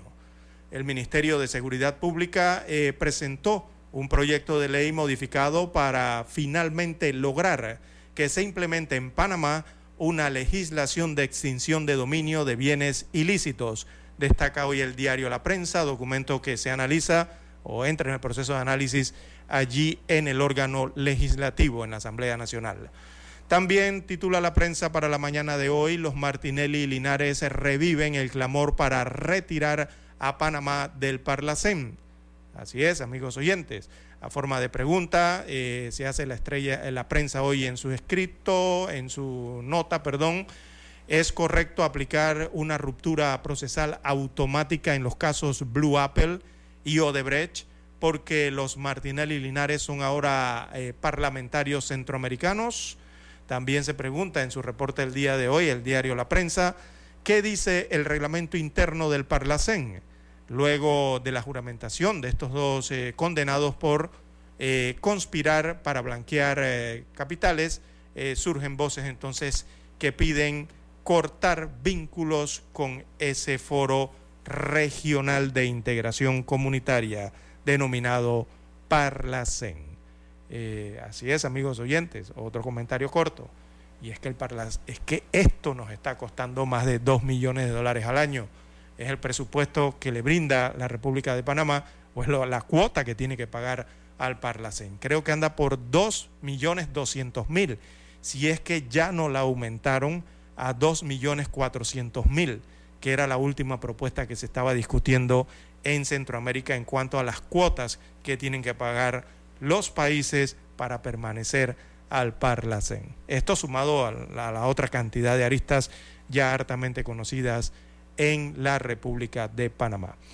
Bien, en otros títulos del diario La Prensa para hoy, eh, cuatro ofertas para rehabilitar carretera panamericana, destacan una licitación, el Ministerio de Obras Públicas recibió cuatro propuestas económicas para la primera obra vial que se realizará eh, bajo la modalidad de asociación público-privada. Se trata de la rehabilitación de 246 kilómetros de la carretera panamericana este desde Las Garzas, esto es el corregimiento de la provincia de Panamá, eh, hasta Yavisa, allá otro corregimiento entonces en la provincia de Darién. Sí han tenido problemas con esto de la ley de asociación público-privada. Eh, cuatro años han pasado y esta es, sería la primera gestión o ejecución a través de esa ley desde hace cuatro años. Increíble, ¿no? En el Ministerio de Obras Públicas. También Migración eh, dice que hay tensión en la frontera con Costa Rica. Rápidamente, también Minsa pide 13 millones de dólares anuales para contratar eh, residentes. En la sección Vivir Más, la vida es un cuento, dice Rita Sosa. El reportaje interesante en la 5B. Y también aparecen algunos eventos del día que se van a estar desarrollando en la Feria del Libro 2020. 23. Bien, son los títulos del diario La Prensa para la mañana de hoy. Hasta aquí. Escuchando el periódico. Las noticias de primera plana, impresas en tinta sobre papel. Noticiero Omega Estéreo. Desde los estudios de Omega Estéreo, establecemos contacto vía satélite con la voz de América. Desde Washington, presentamos el reportaje internacional.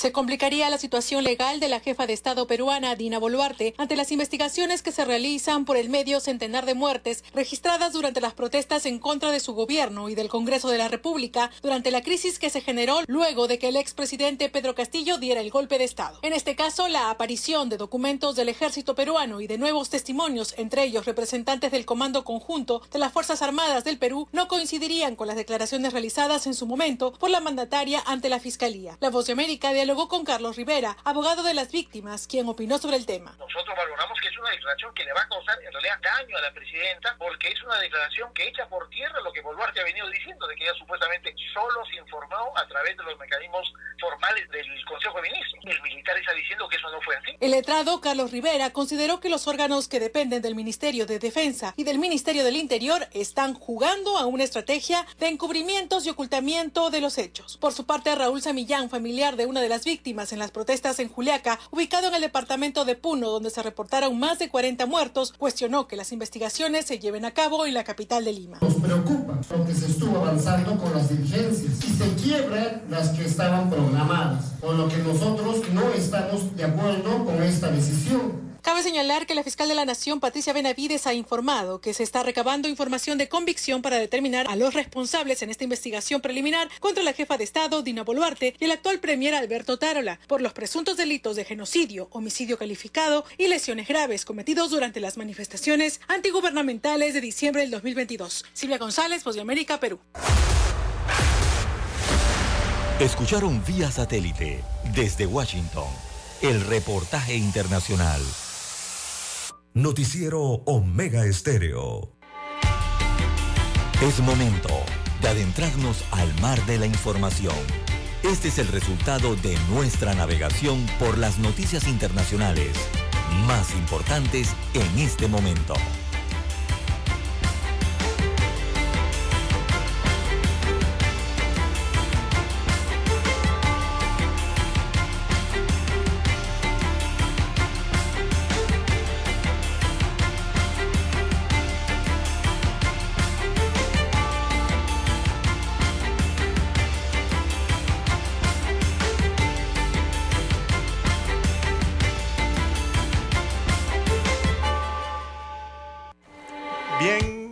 Amigos oyentes. Bueno, entramos en el plano internacional. eh, Vemos rápidamente eh, lo que hay de relieve a nivel internacional. Y bueno, eh, Rusia repele ataques de Ucrania y destruye eh, drones y los destruye en Moscú eh, y también en el Mar Negro. Así que este es el último informe que hay. Se asegura entonces de haber destruido drones ucranianos aéreos y navales en Moscú y en el Mar Negro, blancos habituales de las tropas de Kiev en las últimas semanas. Esta noche, en un intento de golpear Moscú, eh, las eh, fuerzas de la defensa aérea destruyeron un dron, dijo el alcalde de la capital rusa, Sergei Sobyanin. Sobyanin perdón. Eh, la carcasa del dron cayó en la zona del centro de exposiciones y no causó daños significativos al edificio, ni tampoco víctimas, según agregó el alcalde de Moscú. El Ministerio de Defensa ruso atribuyó la acción a Kiev, o sea, a Ucrania. Según su comunicado, eh, el ataque se produjo a eso de las 4 de la madrugada, eh, hora de Rusia. Estaba dirigido a objetivos en Moscú y la región. Así que el centro de exposiciones, recordemos allá en Rusia, está situado al oeste de la capital, a unos 5 kilómetros del Kremlin. Eh, este centro de exposiciones en Rusia eh, suele acoger congresos profesionales, según destaca eh, la página web de, que promueve este centro de exposiciones internacional. Bien, las 6.56 minutos de la mañana en todo el territorio nacional. En más informaciones a nivel internacional, eh, recordemos que ayer se registró un fuerte sismo de magnitud 6,1 grados que sacudió Bogotá y otras ciudades de Colombia. Ese epicentro eh, se ubicó en la localidad de El Calvario, eso es cerca por allí de Villavicencio, eh, en el centro del país. Tras este sismo, allá en Colombia hubo una réplica también registrada, la marcan en 5,7 grados de magnitud. Eh, el sismo entonces se sacudió eh, según una profundidad de, fue menor de 30 kilómetros, o sea que es un sismo superficial, por eso las afectaciones que ha dejado. Eh, el temblor fue sentido con intensidad en Bogotá y en otras ciudades de Colombia, donde muchas edificaciones fueron evacuadas eh, debido a la emergencia en un país donde este tipo de acontecimientos eh, no es común ¿no? que ocurra esto y nadie lo espera ni que pase en ningún país. Eh, bueno, eh, la línea de emergencias estaba que explotaba el día de ayer en Colombia con los reportes. Muchos edificios quedaron dañados, producto de este sismo, o sea, rajados. Otros, parte de los edificios o las azoteas también cayeron desde lo alto a la vía pública. Y eh, hay unos edificios bastante, eh, de, de bastante pisos, de bastante alturas en Bogotá, que se movieron, aunque usted no lo crea, amigos oyentes. Son dos edificios que están juntos, cerca, y uno se movió y prácticamente eh, se, como decíamos, recostar o, o- se posicionó a desnivel del edificio eh, contiguo. Imagínese usted el terremoto lo que ha ocasionado, o sea, se hundió un poco más el edificio. Eh, eso está siendo entonces evaluado eh, por las autoridades en Colombia después de este movimiento eh, telúrico o terremoto ocurrido allá en Colombia. Bien, en Argentina, bueno, sigue la situación política en ese país. El candidato Milei, ¿verdad? Él es de nombre Javier Milei, eh, ha anunciado que quiere eliminar el Mercosur y también ha anunciado en voz alta, bueno, algunos señalan que hasta gritando, porque regularmente es lo que hace, eh, romper relaciones con China. Y dijo, no hago pactos con comunistas, según dijo Milei, eh, aspirante entonces a la presidencia en octubre, allá en Argentina. Dice Milei entonces que serán socios comerciales del sector privado. Eh, esto además de eh, causar la conmoción entonces al sistema político argentino eh, con sus triunfos en las pasadas elecciones de paso, Javier Milei entonces promete lo que sería generar un verdadero, digamos, terremoto, ¿no? Remesón de verdad en las relaciones internacionales de ese país sudamericano eh, en caso de llegar a la presidencia en diciembre. Eh, las declaraciones eh, de este candidato libertario, él afirmó que no haría pactos con comunistas y rompería relaciones con los gobiernos de China y también rompería relaciones con el gobierno de Brasil, o sea, su vecino fronterizo. Dos de los principales socios también recordemos comerciales de Argentina y ambos escenarios, en ambos escenarios el gobierno eh, actual de Alberto Fernández. También propuso, Milei propuso disolver el Mercosur, al que calificó eh, como una unión aduanera eh, defectuosa. Así que parte de lo que ha señalado este candidato que ha revuelto realmente la política en Argentina y ha llamado la atención por su discurso y precisamente la forma de pronunciarlos a nivel eh, de la atención internacional, ¿no? Eh, increíble eh, cómo se presenta este Milei allá en Argentina. Bien, tenemos la conexión satélite desde Washington, la señal en directo desde Estados Unidos de América. Vamos a las internacionales, Daniel. Noticiero Omega Estéreo. El satélite indica que es momento de nuestra conexión. Desde Washington vía satélite y para Omega Estéreo de Panamá, buenos días América. Buenos días, América. Vía satélite. Desde Washington.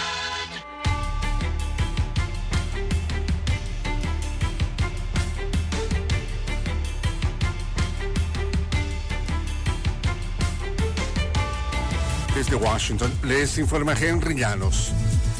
El expresidente Donald Trump y otros 18 imputados en Georgia deberán presentarse la semana próxima ante autoridades del condado Fulton. Sin embargo, continúan cuestionando el proceso. Nos informa Senia Mendoza. La estrategia legal de Mark Meadows, ex jefe de gabinete de Donald Trump, de pedir un cambio de jurisdicción, podría ser imitada por los 18 acusados de interferir en la certificación de las elecciones presidenciales en Georgia. Es difícil para un acusado decir, bueno, yo estaba trabajando para mi tarea federal. Explicó a la voz de América el abogado penal Manuel Retureta, quien se refirió a la sentencia mínima obligatoria de cinco años para quienes sean encontrados culpables de violar la ley RICO. Celia Mendoza, Washington. Es casi seguro que el actual presidente de Estados Unidos, Joe Biden, será el candidato presidencial demócrata en las elecciones de 2024. La falta de contendientes serios y el hecho de que sea difícil competir con un mandatario incumbente hacen creer a los analistas que el veterano político será una vez más la cara de su partido. Hasta el momento solo otros dos candidatos se han presentado en carrera, la autora de libros de autoayuda Marianne Williamson y el abogado ambientalista convertido en activista antivacunas Robert F. Kennedy Jr. Ecuador se prepara para elegir presidente, vicepresidente, 137 asambleístas y dos consultas populares.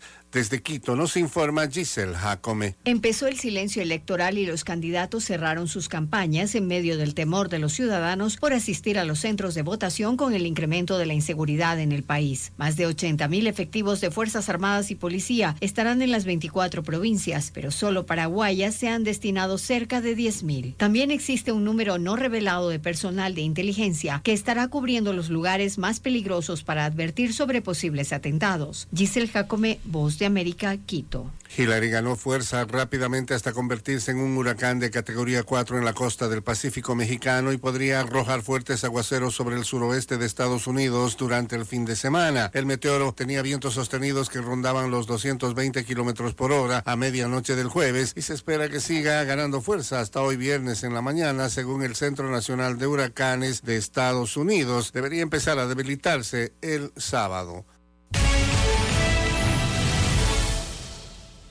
Comenzó la cuenta regresiva hacia la gran final del domingo en la Copa del Mundo de Mujeres entre España e Inglaterra, en un mundial precedido y rodeado de hechos inéditos por la locación, la cantidad de equipos participantes, los premios económicos, también tendrá a una campeona inédita y a un entrenador que cosechará la primera Copa del Mundo de su carrera. Detrás de las elecciones finalistas hay un líder, un guía, un maestro y un consejero cuyo plan de trabajo les ha dado resultado. El domingo uno de ellos escribirá su nombre en la historia para siempre. España cuenta con su técnico Jorge Vilda a un verdadero luchador que debió sobreponerse a vicisitudes como un motín de sus propias dirigidas cuando 15 jugadoras quisieron echarlo a pocos meses de iniciar el Mundial tras la eliminación en la Eurocopa justamente ante Inglaterra, el rival del domingo. Bilda, de 42 años, madrileño y en la selección desde el 2015, pasó de esta declaración No le deseo a nadie, a ningún compañero, pero a nadie, por lo que yo tengo que estar pasando estos días. a la emoción del triunfo en semifinales ante Suecia. Estamos eufóricos, todo el mundo celebrando, seguimos haciendo historia. Es impresionante cómo, cómo han seguido luchando, cómo ante la adversidad se han crecido y la felicidad. El apoyo de la Federación Española de Fútbol fue fundamental para el técnico Bilda. Por su parte, al otro lado del campo, la directora técnica holandesa Sarina Wiekman, que conduce a Inglaterra, está acostumbrada al éxito. Fue doble campeona de Europa y finalista de la Copa del Mundo como entrenadora de Países Bajos y además tres veces seleccionada como mejor entrenadora femenina de la FIFA. El domingo volverá a estar en una final de Copa Mundial. Wiekman ama el fútbol desde que era niña, cuando se cortó el pelo muy corto para entremezclarse en los partidos de fútbol con su hermano gemelo. Cuando comenzó su trabajo en el 2021, la Asociación Inglesa de Fútbol la describió como una mujer de acero y una ganadora, aunque quienes la conocen la describen como una persona familiar, amable, leal, dedicada y con los pies sobre la tierra. La ex mediocampista Jill Scott, por ejemplo, dijo de Sarina que puedes sentarte a tomar un café y además a charlar sobre fútbol, pero también sobre la familia. A pocos días de la final, la confianza de la entrenadora está intacta, dijo. Vinimos aquí con un sueño e iremos por ese sueño. Cada torneo internacional es especial, pero el mundial es lo máximo. España e Inglaterra empiezan a calentar motores camino a la definición. En un mundial de récord de asistencia y repercusión mundial, comenzamos a saborear la gran final o la frutilla del postre de esta deliciosa Copa del Mundo en Australia. Gustavo Cherkis, Voz de América, Washington, D.C. Desde Washington vía satélite y para Omega Estéreo de Panamá hemos presentado Buenos Días América. Buenos días, América. Vía satélite. Desde Washington. Para anunciarse en Omega Estéreo, marque el 269-2237. Con mucho gusto le brindaremos una atención profesional y personalizada. Su publicidad en Omega Estéreo La escucharán de costa a costa y frontera a frontera. Contáctenos 269-2237. Gracias. La información y el análisis en perspectiva. De lunes a viernes, de 7.30 a 8.30 de la mañana. Con Guillermo Antonio Adames, Rubén Darío Murgas y Camila Adames Arias. En perspectiva. Por los 107.3 de Omega Estéreo. Motivos para brindar. Muchos. Porque en Cervecería Nacional la sostenibilidad es nuestro negocio. Y hoy producimos con energía 100% solar. Porque a través de la transformación digital, el 98% de nuestros pedidos son digitales. Y porque en Cervecería Nacional trabajamos por un mundo más inclusivo. Cervecería Nacional. Más motivos para brindar. Noticiero Omega Estéreo.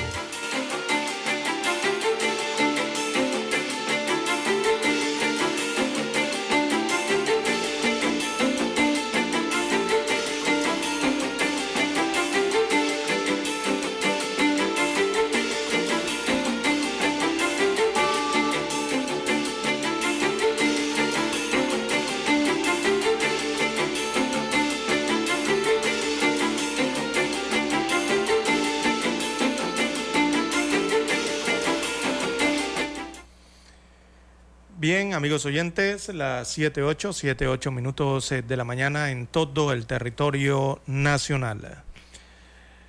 En más informaciones eh, para la mañana de hoy, bueno, las reparaciones y equipo para el Nicolás Solano, el hospital allá de La Chorrera, en la provincia de Panamá Oeste, eh, aún están en proceso, se informa para el día de hoy, tras las protestas, recordemos, de los médicos solicitando mejoras en las instalaciones de este centro hospitalario en el interior del país.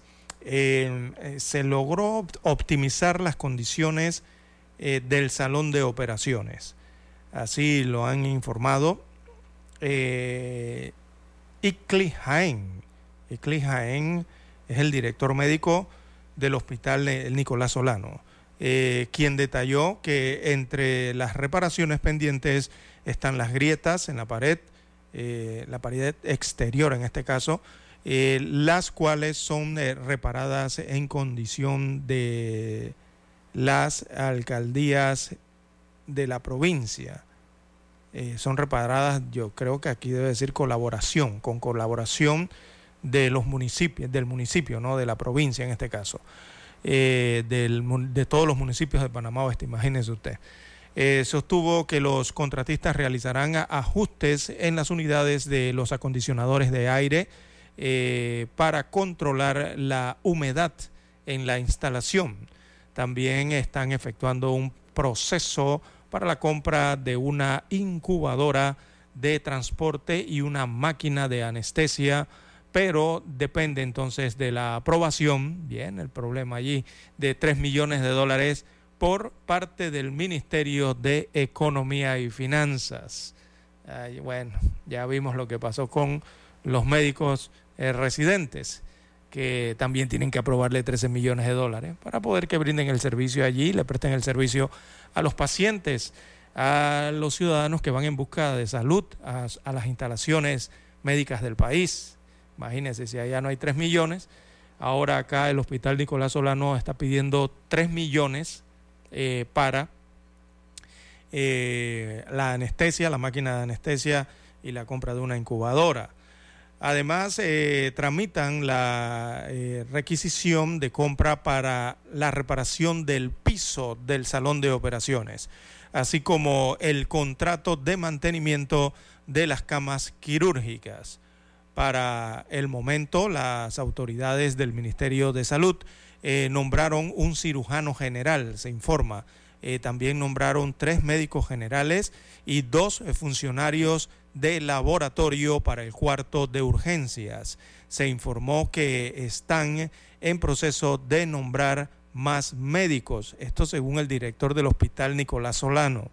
la directora del centro hospitalario manifestó que han pedido también a las empresas contratistas eh, eh, la, la posibilidad de doblar los turnos de trabajo, o sea, los contratistas que trabajen tiempo extra eh, para que los trabajos avancen, se agilicen a la mayor brevedad posible. También están solicitándole eso a las empresas para solucionar y concretar entonces las mejoras a las instalaciones, incluyendo el tema principal relacionado eh, con eh, la climatización, ¿no? Eh, la, la temperatura que tiene que ver y que es necesaria tener en los hospitales. Eso es básico allí en cualquier hospital. Esto está ocurriendo entonces en el Nicolás Asolano eh, de La Chorrera, en la provincia de Panamá Oeste. Eh, para allá también se habla de que van a enviar el hospital modular, es que está aquí en, eh, ubicado en el sector de Albrook, en Ancón, cerca de un centro comercial. Eh, este hospital que sirvió para en medio ¿no? de la pandemia de la COVID-19. Eh, pero mm, hasta el momento eso sigue sin fecha. O sea, se ha decidido enviarlo a Panamá Oeste para apoyar al Nicolás Solano, pero eso está sin fecha. ¿Por qué? Porque el Ministerio de Economía y Finanzas, y vuelve la misma situación, no ha asignado presupuesto para trasladar ese hospital modular a Panamá Oeste, para que brinde allá atención o sirva de apoyo o auxilie eh, lo que ya está ocurriendo con el hospital Nicolás Solano de la Chorrera. Y siempre es la misma piedra angular, ¿no? El problema es eh, no hay asignación de presupuesto y si lo asignan no hay partida o no hay presupuesto. Entonces, aquí en Panamá todo surge la misma pregunta nuevamente, o sea, no, no se mantiene la misma situación eh, y la misma, básicamente la misma pregunta, ¿no? Eh, ¿Dónde está el dinero del presupuesto general del Estado? ¿Dónde están los recursos del presupuesto con que anda el país, con que deben andar las instituciones? Mire, vemos por todos lados protestas. En las últimas semanas le estoy hablando, ¿ah? Protestas, cierres de vía, huelgas, piqueteos, caravanas y quejas a diario de quiénes? De médicos, enfermeras, estudiantes, indígenas, docentes, bomberos, ejecutivos, empresarios, pensionados y hasta funcionarios, vi por allí de la Asamblea Legislativa en estos últimos días, estas denominadas botellas legislativas, oiga, eh, protestando, quejándose, eh, todo una problemática por falta de presupuesto de funcionamiento o presupuesto de inversiones. Es decir, al final, falta de dinero para pagar salarios, aumentos de salarios, horas extras, para pagar medicamentos, para conseguir los insumos, para incrementar las pensiones, eh, ¿verdad? Que uno solo se pregunta en dónde está la plata del presupuesto general del Estado del año 2023. De igual forma, uno ve, o sea, uno es periodista y uno ve exactamente lo mismo ocurriendo, o sea, protestas, cierres de vías, piqueteos, caravanas, vi por allí en estos días de unas ambulancias que creo que vinieron de Santiago de Veraguas a hacer una protesta aquí a la capital, que formaron un tranque por allí en el área de Ancón, eh, de Ancón, sí, donde está la corte, por allí más o menos.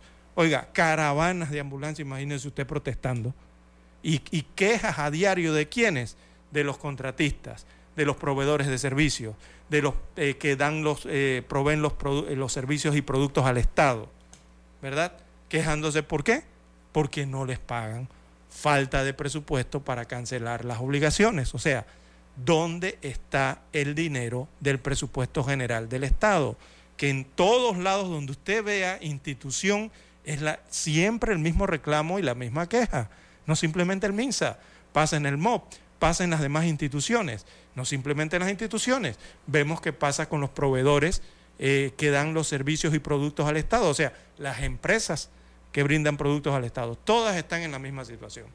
Entonces, ¿qué está pasando realmente? O sea, ¿qué está ocurriendo eh, con el Ministerio de Economía y Finanzas y qué está ocurriendo con el presupuesto general del Estado de la actual vigencia fiscal? Imagínense, para el otro año nos están hablando el actual, de la actual vigencia es por 20, 20, eh, creo que es por 25 mil millones de dólares, por ahí está el presupuesto 2023. Para el próximo año nos están hablando de 32 mil millones de dólares. Si con 25 mil ocurren estas situaciones, eh, yo no quiero ni imaginarme lo que va a ocurrir el próximo año con 32 mil millones de dólares. Bien, amigos oyentes, hacemos la pausa y retornamos.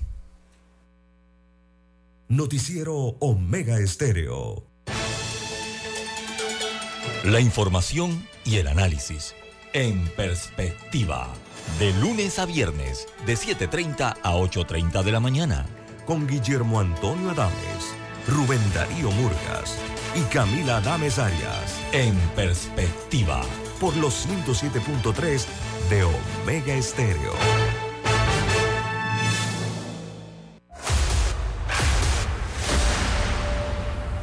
Desde los estudios de Omega Estéreo, establecemos contacto vía satélite con la voz de América. Desde Washington, presentamos el reportaje internacional.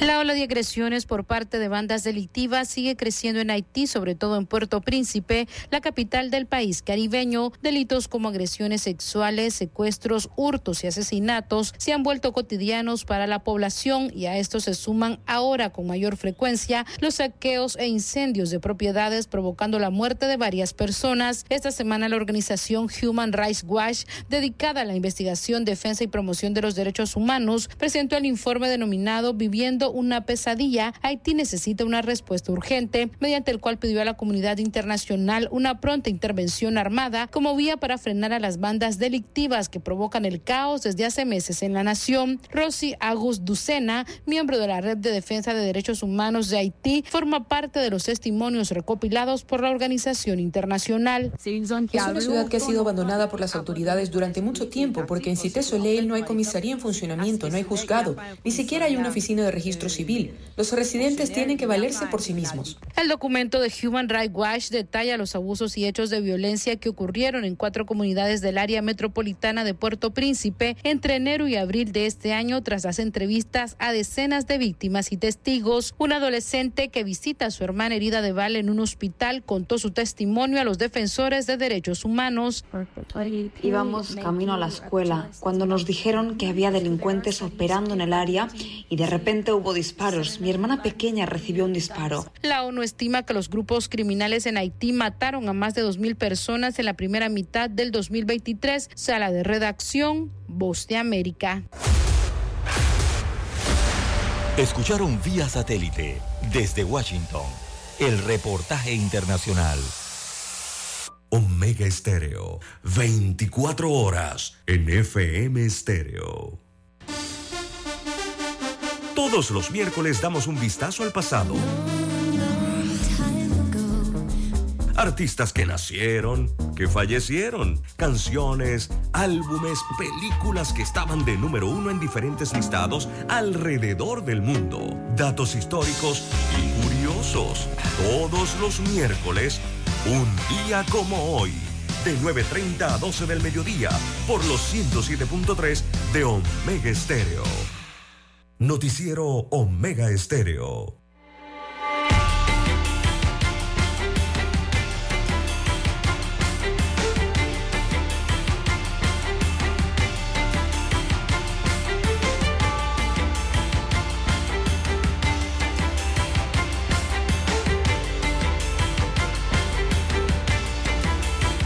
Bien, amigos oyentes, las 7.21 minutos eh, de la mañana en todo el territorio nacional.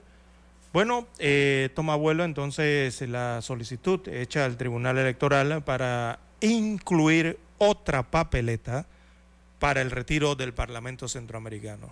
Es que por aquí es la vía, este es el camino eh, eh, que hay que tomar. Inicialmente de apoyo que sirva para poder modificar el tratado constitutivo y sacar a Panamá del Parlacén, si así es que lo desea la mayoría del pueblo panameño. ¿Por qué? Porque hay que preguntarle al pueblo eh, en una consulta popular eh, si quieren o no estar en el Parlacén. El, el, pueblo es el que manda en esto.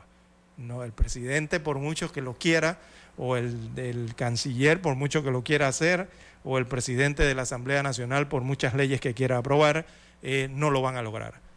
Si no tienen el aval primero del pueblo. Recordemos que los diputados del Parlacén son escogidos, aunque de forma indirecta, pero son escogidos en una votación que tiene que ver con la votación eh, de, eh, del partido eh, y del presidente, los votos que tienen que ver con el presidente de la República a través de su partido, por supuesto, ¿no? así que primero hay que ver esa parte. Entonces, destaca hoy el diario El Siglo. Bueno, ya serían dos papeletas las que están pidiendo don Daniel, amigo oyente, porque también se está pidiendo otra para consultar al pueblo si quieren o no eh, un cambio constitucional, o sea, una asamblea constituyente, si en tal caso la quieren o no, que sería otra papeleta más, ya serían dos con esta, por lo menos las han solicitado, de aquí a que se haga hay que esperar, ¿no? ¿Qué decisión se toma? Destaca hoy el diario El Siglo con la solicitud de inclusión de una papeleta adicional para consultar a la población si Panamá debe o no salir del Parlamento Centroamericano por sus siglas Parlacén eh, se repite el mismo escenario del año 2012, cuando se produjo el primer intento. El pasado miércoles 16 de agosto del 2023, el abogado Moisés Joel Barlet Kiel, ese es su apellido completo, Barlet Kiel, eh, presentó al Tribunal Electoral una solicitud de inclusión de papeleta adicional en las elecciones generales del 5 de mayo del 2024. Esto para consultar al pueblo de manera eh, vinculante la permanencia o retiro, eh, retiro vendría siendo la denuncia, ¿no? De la República de Panamá del Parlacén. Eh, durante la administración del expresidente Ricardo Martinelli Berrocal, esto viendo los antecedentes, el país, destaca el siglo, intentó salir del Parlacén, pero se elevó a la Corte Suprema de Justicia, quien determinó dos años después, la inconstitucionalidad de la acción. Eh, la fecha fue el 11 de septiembre del 2009 cuando Panamá decidió unilateralmente salir del Parlacén. Sin embargo, el 24 de agosto del 2012, la Corte Suprema de Justicia eh, reincorporó a Panamá al referido eh, grupo. sí, el siglo tiene parte de los datos, pero aquí le falta esta investigación. Eh, recordemos que eso luego se consultó a la Corte Centroamericana. La Corte Centroamericana emitió su opinión y dijo que el Tratado del Parlacén no se podía denunciar. Y después la Corte Suprema de Justicia acá, con esa misma opinión, dijo que una ley eh, no podía modificar eh, a un tratado. O sea, que una ley no, no iba a modificar en Panamá al, al nivel de un tratado ¿no? firmado por el país. Por eso todas esas leyes aprobadas en la Asamblea Nacional para sacar al Parlacén durante la administración Martinelli eh, fueron echadas abajo, producto de la decisión de la Corte Suprema de Justicia. ¿Por qué? Por el procedimiento que utilizaron para intentar sacar a Panamá del Parlacén. No era eh, de esa forma, ese no era el camino que había que utilizar. Utilizaron más el camino diplomático a través de la Cancillería para intentar sacar a Panamá. Eh, pero en el camino, bueno, parece que hubo muchos errores allí en, esa en ese intento, porque o denuncias el tratado eh, para que los presidentes, eh, a través de un acuerdo para que los presidentes puedan modificarlo y se pueda denunciar, o sea, salirse del Parlamento, o la otra es hacer una consulta popular que respalde las acciones de ese intento del país de salir del Parlacén. Claro, con, con una consulta popular ya el presidente o quien tenga que ir ante el Parlacén tiene con qué argumentar su salida. No es porque lo quiera hacer el presidente o un ministro o, algún funcionario del Estado que quiera sacar al país del foro, sino es que se lo está pidiendo el soberano, se lo está pidiendo el pueblo a través de una consulta, lo que sea, un plebiscito, no sé, eh, una elección, y que se les pregunte si sí o si no. Con eso entonces ya se puede respaldar una acción un movimiento que se vaya a tomar eh, eh, eh, y no solamente propiciar entonces un cambio a los estatutos del Parlacén y con eso apoyarse entonces ya en la buena fe, ¿no? Que tiene que haber eh, en el foro regional por parte de los presidentes o los jefes de Estado eh, plantearles por qué se quieren salir del Parlacén y que los jefes de Estado en común, eh, de buena fe, entonces decidan, modifiquemos el tratado y salga el país que quiere salir, se sale el país que desea salir. Esa es la forma de hacerlo. Aquí esto de presentando leyes a la Asamblea para decirle al Parlacén que nos vamos a salir, no, no, no, eso no, no lo van a lograr de esa forma. Eh, de esa forma no. Eso se logra a través de la reunión de los presidentes. Recordemos que este es un sistema llamado SICA, eh, porque son los mismos jefes de Estado los que pueden hacer esas reformas al Tratado del Parlacén, el Tratado Constitutivo, y si las hacen, estas reformas o modificaciones, entonces al lograr la modificación, entonces sí se podría, se podría permitir la denuncia, o sea, pedir que el país salga del Parlacén. Esas serían las dos vías, una de apoyo y la otra ya en sí, ¿no? Eh, para la salida o retiro de Panamá del Parlacén. Bien, eh, don Daniel Araúz nos dice que ya el reloj marca las 7.28 minutos, 7, sí, ya 28 minutos de la mañana. Hay que entregar rápidamente la emisión informativa para hoy. Daniel Araúz.